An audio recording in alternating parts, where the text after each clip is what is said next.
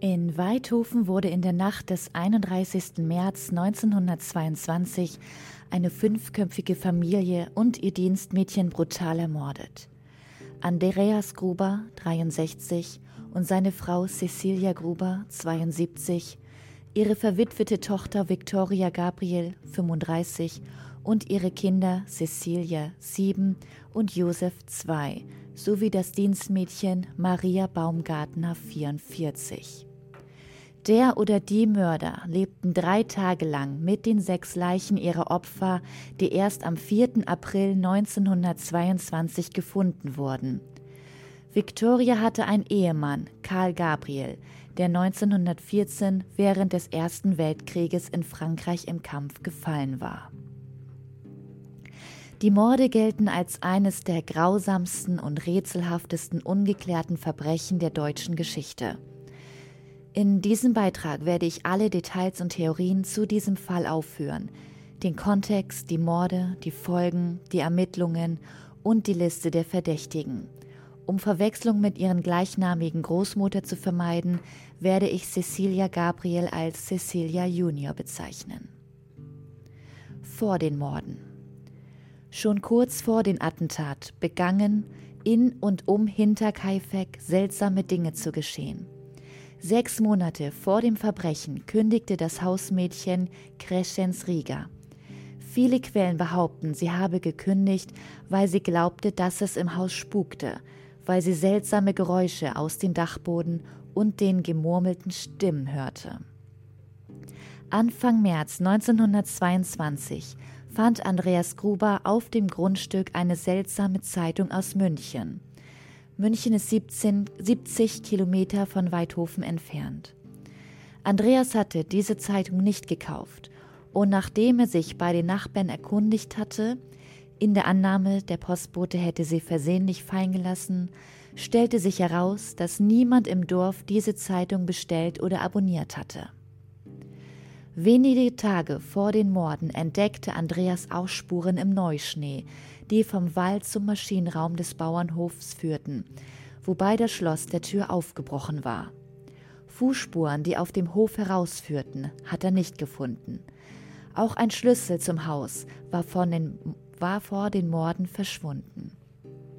Später in der Nacht hörten sie Schritte auf den Dachboden, aber Andreas fand niemanden, als er das Anwesen durchsuchte. Obwohl er mehrere Personen von den seltsamen Vorkommnissen erzählte, weigerte er sich, Hilfe anzunehmen, und die seltsamen Vorfälle wurden nicht bei der Polizei gemeldet. Es sollte auch erwähnt werden, dass die Ehe von Victoria und Karl nicht sehr stabil war und Karl schon wenige Wochen wieder auf den elterlichen Hof zog. Hinzu kommt, dass Victoria und ihr Vater Andreas eine inzestuöse Beziehung hatten. Die Beziehung der beiden war im Dorf wohlbekannt und wurde unter anderem von der ehemaligen Magd und anderen Nachbarn bezeugt und auch in der Gerichtsakten dokumentiert. Am 28. Mai 1915 wurden die beiden wegen Inzest in der Zeit von 1907 bis 1910 zu einem Monat Gefängnis für Victoria und einem Jahr Gefängnis für Andreas Gruber verurteilt. Am 31. Dezember 1919 wurden sie erneut wegen Inzest in der Zeit vom 13. September 1919 bis etwa zum 25. September 1919 verurteilt, aber schließlich freigesprochen. Das Baby Josef soll der Sohn von Viktoria und Andreas sein, da es nicht der Sohn von Karl sein kann, da Josef 1920 geboren wurde und Karl 1914 starb. Am Nachmittag des 31. März 1922 kam die neue Magd Maria Baumgartner auf den Hof. Marias Schwester hatte sie dorthin begleitet und verließ den Hof nach einem kurzen Aufenthalt. Marias Schwester war höchstwahrscheinlich die letzte Person, die die Opfer lebend gesehen hat. Am Abend wurden Andrea, Cecilia, Victoria und Cecilia Junior nacheinander in die Scheune der Familie gelockt und brutal ermordet. Es wurde nachgewiesen, dass Cecilia Junior nach dem Angriff noch mehrere Stunden am Leben war. Sie hatte sich büschelweise die Haare ausgerissen, während sie im Stroh lag. Sie war die Einzige, die keinen tödlichen Schlag auf den Kopf erhielt. Stattdessen wurde ihr die Kehle durchgeschnitten. Der Mörder zog dann in die Wohnräume des Hauses, wo er das Dienstmädchen Maria in ihrem Schlafzimmer und anschließend den kleinen Josef in seinem Kinderbett tötete. Als Tatwaffe wird eine Hacke aus dem Besitz der Familie vermutet und alle Opfer wurden durch Schläge auf den Kopf getötet. Der oder die Mörder lebten noch mindestens drei Tage nach dem Morden auf dem Grundstück, da das Vieh gefüttert und die Lebensmittel aus der Küche gegessen worden waren. Die Leichen wurden erst vier Tage später entdeckt. Ein Bauer, der auf dem Heimweg war, kam am 1. April um 3 Uhr morgens an Hinterkaifeck vorbei, nur wenige Stunden nach den Morden in der Nacht des 31. März. Der Bauer sah zwei unbekannte Gestalten am Waldrand. Als die Fremden ihn sahen, drehten sie sich um, so dass man ihre Gesichter nicht sehen konnte. Am nächsten Tag, dem 1. April, kamen zwei Vertreter von Tür zu Tür auf dem Grundstück, in der Hoffnung, Kaffee zu verkaufen. Nachdem niemand auf das Klopfen an der Tür oder am Fenster reagierte, gingen sie um den Hof herum, fanden aber niemanden vor. Das Einzige, was sie bemerkten, war, dass die Tür des Maschinenhauses offen stand, und damit verließen die beiden Verkäufer das Grundstück. Zwischen 15 und 17 Uhr desselben Tages kamen zwei Jäger vorbei, die hofften, einige Waren auf dem Hof kaufen zu können. Sie gingen wieder, weil kein Rauch aus dem Schornstein kam, keine Hüder im Stall waren und keine Menschen zu sehen waren. Um 23.30 Uhr desselben Abends kam Michael Plöckel auf dem Heimweg an Hinterkaifeck vorbei. Er hielt an und bemerkte ein Licht im Ofen und Rauch aus dem Schornstein, den er später als ekelhaft riechend beschrieb. Wenige Augenblicke später kam ein Mann mit einem ausgestreckten Arm und einer Laterne in der Hand auf Michael zu. Er hielt die Lampe in Michaels Gesicht, drehte sich um und ging zurück in den Innenhof. Zu diesem Zeitpunkt rannte Michael ängstlich davon. Am 2. April war die Familie bei einem Sonntagsgottesdienst auffällig abwesend. Victoria war Sängerin im Kirchenchor und als zwei Freunde zum Hof gingen, um sie zu treffen, trafen sie niemanden. Außerdem vermerkte die Schule von Cecilia Junior, dass sie am 3. und 4. April unentschuldigt fehlte. Am 3. April bemerkte auch der Briefträger, dass niemand da war, und normalerweise hätte er Cecilia Senior und den kleinen Josef in der Küche gesehen. Am 4. April kam ein Mechaniker nach Hinterkaifeck, um den Motor des Häckslers zu reparieren. Er wartete eine Stunde lang, sah niemanden und hörte nur die Tiere auf den Hof und den Hund in der Scheune. Nach einer Stunde Wartezeit beschloss der Mechaniker mit der Reparatur zu beginnen. Um 15.30 Uhr desselben Tages beschloss der Nachbar Lorenz Schlittenbauer, seinen Sohn Johann 16 und seinen Stiefsohn Josef 9 nach Hinterkaifeck zu schicken, um zu sehen, ob sie mit der Familie Kontakt aufnehmen könnten. Als sie zurückkehrten und feststellten, dass sie dort niemanden gesehen hatten, machten sich Lorenz mit seinen Freunden Michael und Jakob auf den Weg zum Hof. Die drei Männer entdeckten die Leichen von Andreas, Cecilia, Victoria und Cecilia Junior in der Scheune, mit denen Lorenz daraufhin interagierte und den Tatort somit verunreinigte. Als die drei Männer zum Haus gingen, um nachzusehen, zog Lorenz einen Schlüssel hervor, öffnete die Tür und ging allein hinein. Dann wurden die Leichen von Maria und dem kleinen Josef entdeckt. Hier nochmal die Zeitleiste. Freitag, 31. März. Mordnacht, zwei Fremde werden Stunden später in der Nähe gesehen. Samstag, 1. April, Verkäufer und Jäger finden niemanden, Plöckel hat Angst vor den möglichen Mörder. Sonntag, 2. April, keinen Erscheinen in der Kirche, der Verdacht wächst. Montag, 3. April, Postbote und Schule bemerken die Abwesenheit der Familie, was den Verdacht verstärkt. Dienstag, 4. April, die Morde werden von Lorenz, Michael und Jakob entdeckt. Ermittlungen und Ungereimtheiten. Die Morde wurden von Inspektor Georg Reingruber und seinen Kollegen von der Münchner Polizei untersucht. Die ersten Ermittlungen wurden durch viele Personen behindert, die mit dem Tatort in Berührung gekommen waren und zum Beispiel die Leichen und Gegenstände umstellten. Am Tag nach der Entdeckung der Leichen führte der Gerichtsmediziner die Obduktion in der Scheune durch. Es wurde festgestellt, dass eine Hacke die wahrscheinlichste Mordwaffe war obwohl die Waffe selbst zu diesem Zeitpunkt nicht am Tatort war. Die Schädel der Opfer wurden abgenommen und nach München geschickt, wo sie weiter untersucht wurden. Die Schädel gingen jedoch im Zweiten Weltkrieg verloren und kamen nie zurück. Ein klares Motiv für die Morde wurde nie ermittelt. Die Polizei vermutet zunächst, dass es sich um einen Raubüberfall handelte und befragte reisende Handwerker, mehrere Einwohner der umliegenden Dörfer und sogar die Obdachlosen. Als in dem Haus ein großer Geldbetrag gefunden wurde, ließ man von dieser Motivtheorie ab. Wie bereits erwähnt, war klar, dass der oder die Täter mehrere Tage auf dem Hof geblieben waren, denn jemand hatte das Vieh gefüttert, den gesamten Brotvorrat aus der Küche aufgegessen und kürzlich Fleisch aus der Speisekammer geschnitten. Im Besichtigungsprotokoll der Gerichtskommission wurde festgehalten, dass die Opfer vermutlich durch Unruhe im Stall und die daraus resultierenden Tiergeräusche in den Stall gelockt wurden. Ein späterer Versuch ergab jedoch, dass die menschlichen Schreie aus dem Stall im Wohnbereich nicht zu hören waren. Den Angaben von Michael Plöckel, der Hinterkaifeck in der Nacht nach dem Morden aufsuchte und von der Person berichtete, die ihn ansprach, dem kürzlich benutzten Ofen und dem brennenden Feuer, wurde nicht nachgegangen, so dass nicht festgestellt werden konnte, was in dieser Nacht im Ofen gekocht oder im Feuer verbrannt worden war und wer der Mann gewesen sein könnte. Da am Tatort kein klares Motiv erkannt zu erkennen war, begann die Polizei eine Liste von Verdächtigen zu erstellen. Trotz wiederholter Verhaftungen wurde nie ein Mörder gefunden und die Akten wurden 1955 geschlossen.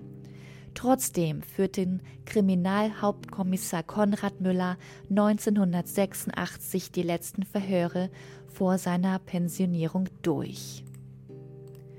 Verdächtigte wie bereits erwähnt, wurde eine Liste von Verdächtigen erstellt, nachdem kein eindeutiges Motiv festgestellt werden konnte.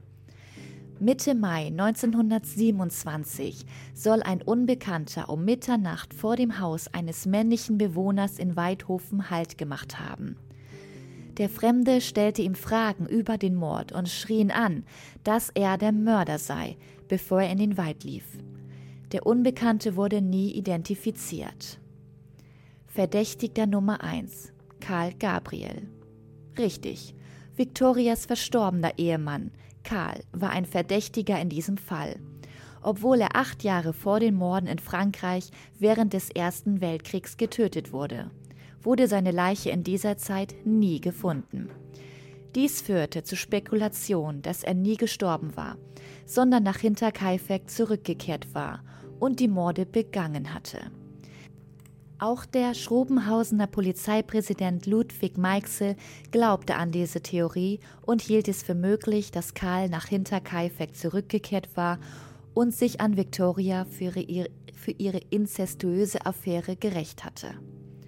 Am Ende des Zweiten Weltkriegs wurden Kriegsgefangene aus der Region Schrobenhausen vorzeitig aus sowjetischer Gefangenschaft entlassen.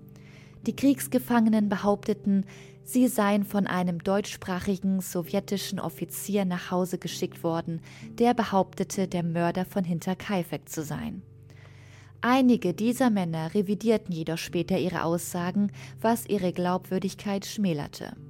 Viele vermuteten, dass es sich bei diesen Sowjet um Karl Gabriel handeln könnte, denn diejenigen, die behaupteten, Karl nach seinem angeblichen Tod gesehen zu haben, sagten aus, dass er nach Russland gehen wollte.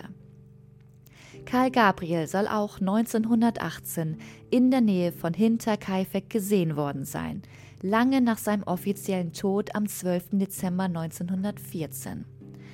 Ein Kamerad behauptet, dass Karl 1980 auf Heimaturlaub war, Hinterkaifeck besuchte, aber sofort abreiste, als er sah, dass Victoria schwanger war. Der Genosse behauptet, Karl habe gesagt, er werde sie alle umbringen. Zeugenaussagen zufolge wurde Karl von Andreas und Cecilia Senior schlecht behandelt und er beschwerte sich über den Mangel an Lebensmitteln, die er von ihnen erhielt. Die Theorie, dass Karl der Mörder war, ist zwar unterhaltsam, aber bei weitem die am weitesten hergeholte Theorie in diesem Fall, die wir nun ad acta legen können.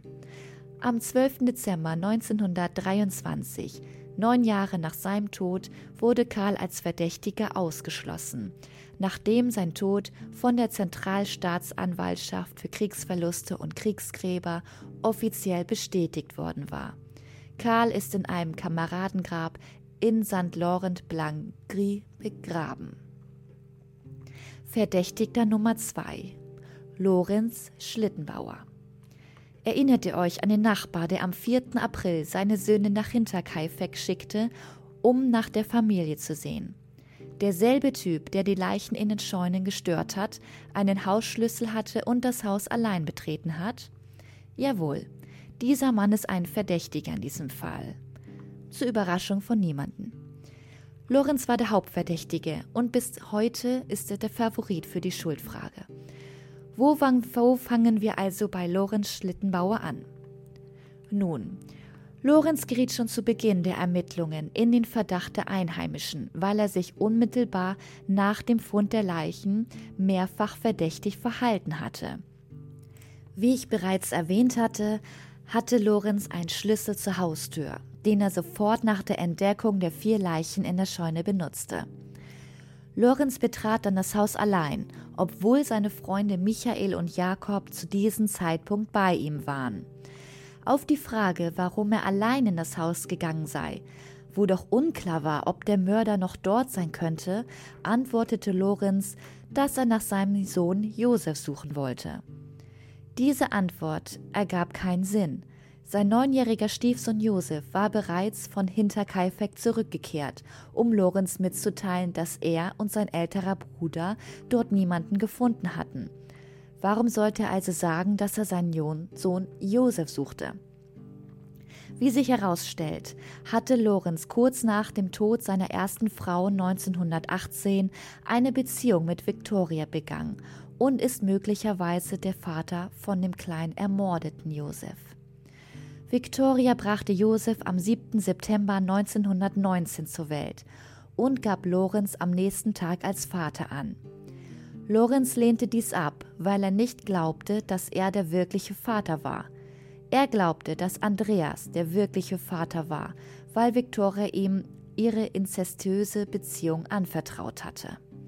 Zwei Tage später, am 10. September 1919, meldete Lorenz dies den Behörden und Andreas wurde am 13. September 1919 in Polizeigewahrsam genommen. Victoria wurde bei dieser zweiten Anzeige nicht verhaftet. Sie drängte Lorenz, seine Anzeige zurückzunehmen, was er schließlich am 25. September 1919 tat, und Andreas wurde bald darauf aus der Haft entlassen. Lorenz erkannte daraufhin Josef als sein Sohn an und 1920 wurde Andreas in einem Strafverfahren vor dem Landgericht Neuburg freigesprochen. Mit all diesen Informationen könnte dies erklären, was Lorenz meinte, als er Michael und Jakob erzählte, dass er seinen Sohn Josef, also Josef Gabriel, suchte. Denn wenn Lorenz nicht der Mörder war, würde er sicher nachsehen wollen, wen er für seinen Sohn hielt oder? Lorenz selbst sagte dies in einer polizeilichen Erklärung. Ich war so aufgeregt, dass ich mir nicht mehr gedacht habe, weil ich annehme, dass mein Junge verhungert sein muss. Auch wenn es nicht mein eigenes Kind gewesen wäre, hatte ich Mitleid mit dem Kind und wollte sofort nach ihm sehen. In der Aufregung, in der ich mich befand, hätte ich, hätte ich es mit jedem aufgenommen, der sich mir in den Weg gestellt hatte. Das könnte auch erklären, warum Lorenz einen Hausschlüssel hatte, denn Victoria hätte ihm einen geben können, wenn sie tatsächlich eine Beziehung gehabt hätten. Ob der Schlüssel, den Lorenz hatte, ihm von Victoria gegeben wurde ob, oder ob es der Hausschlüssel war, der einige Tage vor dem Morden verschwunden ist, ist unbekannt. Lorenz sagte dazu, das ist mir ein Rätsel, denn ich weiß ganz sicher, dass es nur einen Schlüssel gab. Es wird spekuliert, dass er es derselbe Schlüssel war, den Victoria ihn heimlich gegeben hatte, um ihre Beziehung geheim zu halten, was Andreas zu der Annahme veranlasste, dass er verschwunden ist. Aber wir sind noch nicht über dem Berg.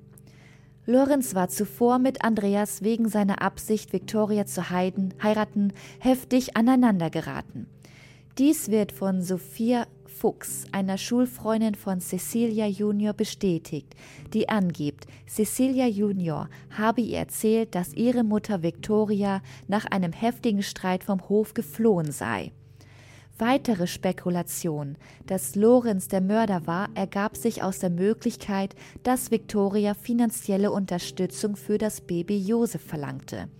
Da Lorenz 1921 eine andere Frau geheiratet hatte und nicht direkt mit, Flo, äh, mit Victoria liiert war. Michael und Jakob sagten in ihren Aussagen auch, dass Lorenz unbeeindruckt wirkte, als sie Andreas grausam zugerichtete Leiche entdeckten. Es sollte auch angemerkt werden, dass Victoria die alleinige Besitzerin des Hofes war. Cecilia und Andreas übergaben den Hof am 11. März 1940 und es bleibt eine Theorie, dass, wenn Lorenz der Vater des kleinen Josef war, er der einzige überlebende Verwandte wäre und den Hof erben würde, was erklären könnte, warum die Tiere auf den Hof in der Nacht nach den Morden gefuttert würden. Aber wartet, da ist noch mehr. Lorenz blieb noch viele Jahre nach den Morden verdächtigt, vor allem wegen seiner merkwürdigen Bemerkungen und seines stets skeptischen Verhaltens, was darauf hindeutet, dass er Details kannte, die nur der Mörder wissen konnte. Aus den Akten geht zum Beispiel hervor, dass ein örtlicher Lehrer Lorenz 1925 auf dem Gelände des inzwischen abgerissenen Bauernhofs gesehen hat. Auf die Frage des Lehrers, warum er dort war, erklärte Lorenz, dass der Versuch des Täters, die sterblichen Überreste der Familie in der Scheune zu begraben, durch den gefrorenen Boden behindert worden war. Dies wurde als Beweis dafür gewertet, dass Lorenz mit dem Zustand des Geländes zur Zeit der Morde vertraut war. Lorenz war jedoch ein Nachbar und mit den örtlichen Gelegenheiten vertraut, so dass er den Zustand des Geländes möglicherweise nur erahnte. Als die Polizei ihn nach seiner Anwesenheit auf dem zerstörten Gelände fragte, stimmte er der Aussage des Lehrers zu. Ja, das ist richtig. Das war auch der Fall. Ich habe im Scheunviertel in der Nähe der Fundstelle der Leichen eine Stelle gefunden, an der ein etwa schaufeltiefes Loch ausgehoben worden war. Der Aushub war frisch und mit Stroh bedeckt. Ich glaube noch heute, dass der Täter die Leichen damals verscharren wollte, aber der Boden war wohl zu fest. Vor seinem Tod im Jahr 1941 führte Lorenz mehrere Zivilprozesse wegen Verleumdung gegen andere, die ihn als Mörder bezeichnete, und gewann. Er reichte Klage gegen seinen ehemaligen Freund Jakob ein, der bei der Entdeckung der Leichen dabei war. Jakob nannte mich einen Kaifecker-Mörder und ich verklagte ihn wegen Beleidigung, worauf er zu einer Geldstrafe verurteilt wurde. Damals versuchte er auch meinen Sohn Johann Schlittenbauer zu beeinflussen, gegen mich auszusagen. Ich habe Jakob dann vorgeworfen, dass er meinen Sohn zum Meineid angestiftet hat. Es gibt so viele Theorien und mögliche Motive, die dafür sprechen, dass Lorenz der Mörder sein könnte. Der Inzest, der Hass zwischen Andreas und ihm selbst, elterliche Bedenken, der Streit mit Victoria, das Erbe des Hofes, die merkwürdigen Bemerkungen, das seltsame Verhalten. Sucht euch etwas aus. Verdächtige Nummer 3 Anton Gump und Adolf Gump. 1951 behauptete Crescentia Meyer auf ihrem Sterbebett gegenüber Pfarrer Anton Hauber und zuvor gegenüber Pfarrer August Ritzel, dass ihre Brüder Adolf und Anton die Morde begangen hätten. Man kann davon ausgehen, dass Crescentia von der Beteiligung ihrer Brüder an den Morden überzeugt war, da sie nicht nur zwei Pfarrern zu verschiedenen Zeiten davon erzählte, sondern auch bei der Beerdigung ihres Vaters im Jahr 1938 ihren Verdacht äußerte. Staatsanwalt Andreas Popp ermittelte gegen die Gebrüder Grump. Trotz des Mangels an Beweisen hatte Pop keinen Zweifel daran, dass Adolf ein Verhältnis mit Victoria hatte und sogar der Vater von Josef ist. Er glaubt, dass Adolf die Morde aus Rache begangen hat, nachdem er von Victorias Inzest mit ihrem Vater erfahren hatte, und dass er keine Zeugen hinterlassen hat. Das behauptet auch Crescentia, die behauptet, Adolf habe ein intimes Verhältnis mit Victoria gehabt und sei heftig wütend geworden, als er von der inzestösen Beziehung erfuhr. Adolf war auch ein Kunsthandwerker und reiste durch das Land, um seine Arbeiten, hauptsächlich Körbe, zu verkaufen. Außerdem soll Andreas Gruber einmal gesagt haben, dass er Josef jeden als Vater vorziehen würde, als den Korbmacher, was sich direkt auf Adolf und seine Arbeit bezieht. Letztlich konnte Pop ihn nicht mehr befragen, da Adolf bereits 1944 verstorben war. Pop machte sich auf dem Weg zu Anton und plant, ihn bei seinem Verhör zu überrumpeln und geht dabei vorsichtig vor. Schließlich merkt Anton, worum es bei der Befragung geht und beginnt alles zu leugnen. Anton wird verhaftet und in Polizeigewahrsam genommen und auch seine Frau wird mehrmals verhört, jedoch ohne Erfolg. Anton soll seinem Mithäftling erzählt haben, dass sein Bruder das Verbrechen begangen habe, und er selbst war nicht dabei und hat nur davon erfahren. Crescentias Geschwister, es sind insgesamt 15, haben ihre Behauptungen zurückgewiesen und sagten, dass ihr Geständnis nur aus reinen Hass auf Adolf und Anton bestand. Ihre Schwester Florentine sagte, Zitat, Meine Schwester war eine seltsame Person. Sie hatte immer etwas an unseren Brüdern und Schwestern auszusetzen. Florentine fährt in ihrer Aussage fort. Bei der Beerdigung habe ich gemerkt, dass meine Schwester nicht einmal einen Blumenstock für ihren Vater gekauft hat.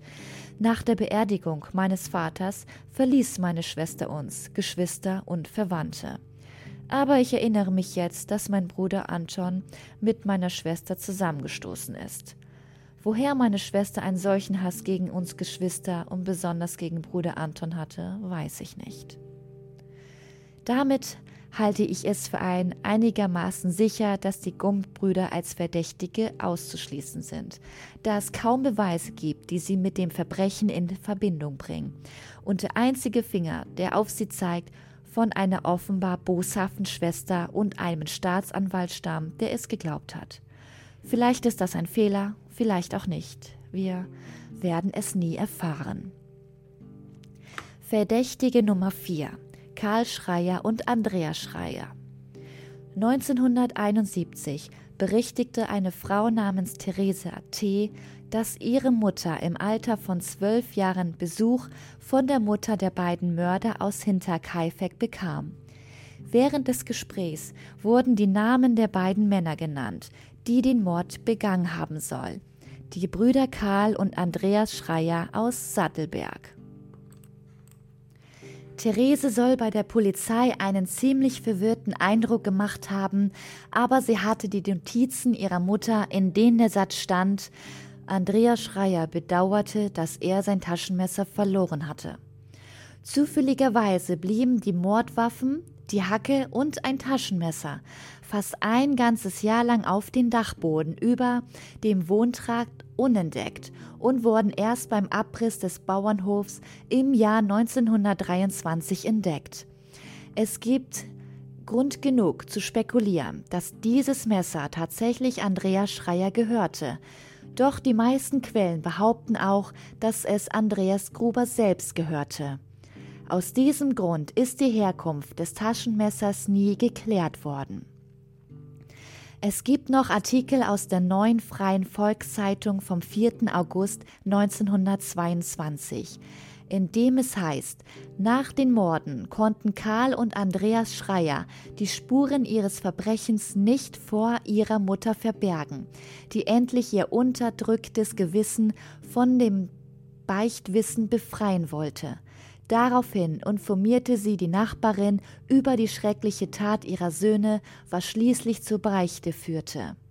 Weiter heißt es in dem Artikel, die beiden Brüder, die als gewalttätige Menschen weithin bekannt und gefürchtet waren, waren zu dieser Zeit in der Nähe von Weidhofen damit beschäftigt, Holz aus dem Wald zu holen und fuhren jeden Tag am Hinterkaifeck vorbei, um die dortigen Verhältnisse genau zu kennen. Therese berichtet auch, dass Frau Schreier später auf ziemlich grausame Weise Selbstmord beging. Sie errichtete einen Scheiterhaufen in der Küche, setzte sich darauf, übergoss alles mit Kerosin und zündete alles an. Wenn wir all dies in Betracht ziehen und als Tatsachen darstellen, dann sieht die Geschichte folgendermaßen aus. Karl und Andreas Schreier waren zwei gewalttätige und gefürchtete Männer. Sie erkundeten jeden Tag die Gegend und begingen schließlich die Morde. Sie haben es entweder ihrer Mutter erzählt oder sie hat es herausgefunden. Therese hört, wie Frau Schreier ihrer Mutter davon erzählt. Frau Schreier, von Schuldgefühlen geplagt, nimmt sich das Leben. Wenn man das so sieht, hört sich das ziemlich belastend an. Es gibt jedoch keine wirklichen Beweise, die dies bestätigen. Im September 1922 wurde der Haftbefehl gegen die beiden aufgehoben und die Ermittlungen gegen die Brüder wurden Monate später eingestellt. Alles im Allen handelt es sich also nur um Spekulationen und fehlende Beweise. Verdächtige Nummer 5 Anton Bichler, Karl Bichler und Georg Siegel. Oh, sieh an, noch mehr Brüder, gegen die wegen der Morde ermittelt wird. Und diesmal haben sie einen Freund mitgebracht. Erinnert ihr euch an Kreschens Rieger, das Dienstmädchen, das sechs Monate vor den Morden gekündigt hat? Nun, sie verdächtigt Anton und Karl Blichler sowie deren Freund Georg, die Täter zu sein. Anton Bichler hatte bei der Kartoffelernte auf dem Hinterkaifeck mitgeholfen, kannte also das Gelände. Kreschens erzählte, dass Anton mit ihr oft über die dort lebende Familie gesprochen habe und dass die Familie eigentlich tot sein müsste. Kreschens betonte in ihrer Vernehmung auch, dass der Hofhund zwar jeden anbellt, aber nie Anton anbellt. Eines Nachts kam ein Fremder an Kreschens Fenster und sprach sie an. Es stellt sich heraus, dass Kreschens eine Liebesbeziehung mit Anton hatte laut Antons polizeilicher Aussage. Und er oft nachts an ihr Fenster kam. In dieser Nacht vermutete Kreschens jedoch, dass es Karl war, denn es war nicht Antons Stimme. Karl soll sich nach der Familie erkundigt haben, insbesondere danach, ob Viktoria in dieser Nacht mit Andreas zusammen war, ist aber gegangen, als sie sich weigerte zu antworten. Georg wird ins Spiel gebracht, als sich herausstellt, dass er bereits im November 1920 in das Haus eingebrochen war und eine Reihe von Gegenständen gestohlen hatte, was Georg jedoch bestreitet. Georg behauptet jedoch, dass er den Griff der Mordwaffe geschnitzt hat, als er auf dem Bauernhof arbeitete und wusste, wo die Hacke aufbewahrt wurde. Verdächtige Nummer 6, die Gebrüder Thaler. Ja, noch mehr Brüder. Und auch von Kreschens verdächtig. Na gut, dann wollen wir mal. In ihrer Zeugenaussage behauptete Kreschens, dass Josef Thaler während ihrer Zeit als Magd auf den Hof hinter Kaifek nachts an ihr Fenster kam. Was ist los mit den fremden Männern, die nachts an das Fenster dieser armen Frau kommen? Hier ist eine wichtige Auszug aus ihrer Aussage. Als Josef Thaler zu mir ans Fenster meines Schlafzimmers kam, habe ich mein Fenster nicht geöffnet. Er klopfte mehrmals an das Fenster und rief auf wiederholt Hö. Mein Bett war etwa einen Meter vom Fenster entfernt. Thaler war um Mitternacht bei mir. Als Thaler rief, habe ich mich schließlich gemeldet und gefragt, was ist los? Er sagte dann, ich solle das Fenster öffnen. Die Nacht war so hell, dass ich ihn deutlich als Josef Thaler erkennen konnte. Ich kam weder ans Fenster noch öffnete ich es. Thaler fragte dann, ob ich keine Bekanntschaften machen wolle. Ich sagte, dass ich durch mein kleines Kind, das neben mir im Bett schlief, genug Bekanntschaft hatte. Thaler forderte mich wiederholt auf, ans Fenster zu kommen, was ich nicht tat. Schließlich musste er einsehen, dass ich nicht will, und er sagte, er müsse gehen. Als ich draußen das Rascheln von Blättern hörte, fragte ich Thaler, wer noch bei ihm sei. Er sagte, es sei niemand bei ihm. Als ich ihm sagte, dass ich rasrisch Rascheln der Blätter hörte, als ob jemand im Laub spazieren ging, sagte er, ich würde träumen. Dann fragte er mich, wo die junge Bäuerin Victoria schlafe. Ich antwortete, dass ich es nicht wüsste und dass er den Bauern Andreas selbst fragen solle. Daraufhin sagte Thaler, Richtig, sie liegt im Ehebett und ihr Vater schläft neben ihr. Ich erwiderte, dass ich nicht wisse, was er gesagt habe und dass ich das auch nicht wissen wolle, und sagte, er müsse gehen. Schließlich sagte Tala, wenn ich nicht die Tür öffne und zu ihm Fenster käme, wird er wieder gehen. Er ging tatsächlich weg. Das Gespräch dauerte etwa halbe Stunde. Nachdem Thaler gegangen war, stand ich auf und ging in die Küche. Ich sah ihn vom Küchenfenster aus und stellte fest, dass noch ein weiterer Mann dort war. Die beiden Männer gingen zunächst in Richtung des Brunnens, bogen dann aber wieder nach rechts ab und blieben in der Mitte des Stalles stehen und schauten von dort auf das Maschinenhaus. Sie richteten ihren Blick nach, auch nach oben. Mein Kammerfenster befand sich an der Giebelsseite des Grundstücks, und wenn man zu meinem Fenster wollte, musste man in den Gemüsegarten gehen. Wie lange sie bei den Männern blieben, kann ich nicht sagen, weil ich vorher in mein Zimmer zurückging. Einer der beiden Männer war ein bisschen kleiner. Ich vermute, das ist Thalers Bruder. Der kleinere hieß glaubhaft Andreas mit Vornamen. Die Thalers waren dafür bekannt, dass sie schon mehrere Einbrüche begangen haben. Am nächsten Morgen erzählte ich der Familie von meinen Erlebnissen. Victoria sagte mir damals, ich soll den Talern nie das Fenster oder die Tür öffnen. Sie sagte aber auch, dass ich mich wahrscheinlich nicht fressen werden. Ich antworte Cecilia, dass ich nicht mehr auf den Hof arbeiten und bleiben würde, weil es mir so unheimlich wurde. Cecilia wollte nichts von meiner Abreise wissen. Das ist für mich eine so wichtige Zeugenaussage. Erinnert ihr euch, dass die Tür zur Maschine kaputt war? Denkt doch daran, dass Ziegel vom Stalldach fehlten. Die Gebrüder Thaler haben beides etwa ein halbes Jahr vor den Morden in Augenschein genommen. Nach all dem, was wir wissen, haben wir aber immer noch keine Ahnung, wer die Verbrechen tatsächlich begangen hat. Und es ist genauso gut möglich, dass ein völlig Fremder diese Familie nur deshalb ermordet hat, weil er sie theorisieren und jemanden töten wollte. Leider werden wir das niemals erfahren. Was haltet ihr davon? Was glaubt ihr, was ist mit dieser armen Familie passiert, die einfach in dieser Nacht bestialisch ermordet worden sind? Wie kann man eine ganze Familie ausrotten und auch kleine Kinder so bestialisch ermorden? Ich würde sehr gerne wissen, was ihr dazu sagt. Lasst es mich gerne in den Kommentaren wissen. Wenn euch das Video gefallen hat, würde ich mich natürlich auch über ein Like und ein Abo freuen. Vielen Dank fürs Zuhören und bis zum nächsten Mal.